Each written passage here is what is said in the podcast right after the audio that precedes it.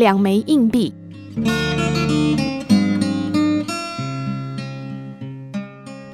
一九四五年，男孩出生于巴西的一个农民家庭。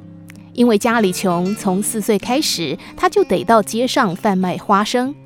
上小学之后，他常常跟两个小伙伴在课余时间到街上帮人擦鞋。如果没有顾客，就得挨饿。十二岁那年，一个傍晚，一家洗染铺的老板前来擦鞋，三个小男孩都围了上去。老板看着三个孩子渴求的目光，非常为难。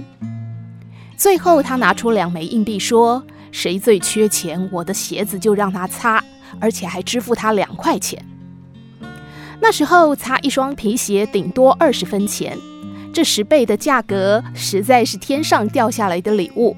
三双眼睛发出异常的光芒。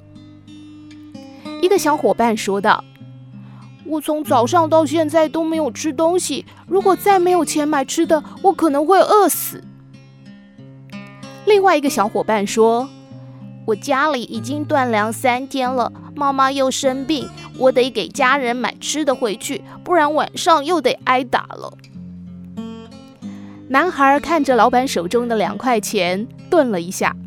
接着说道：“如果这两块钱真的可以让我赚，我会分给他们一人一块钱。”男孩的回答让洗染铺的老板和两个小伙伴大感意外。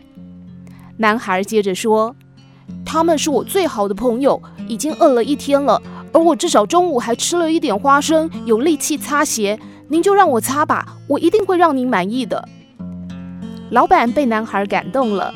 等到男孩擦好鞋，他真的把两块钱付给了男孩，而这个小男孩并不食言，直接把钱分给了另外两个小伙伴。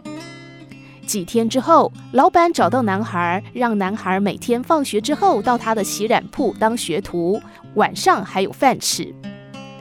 虽然学徒工资很低，但总比擦鞋强多了。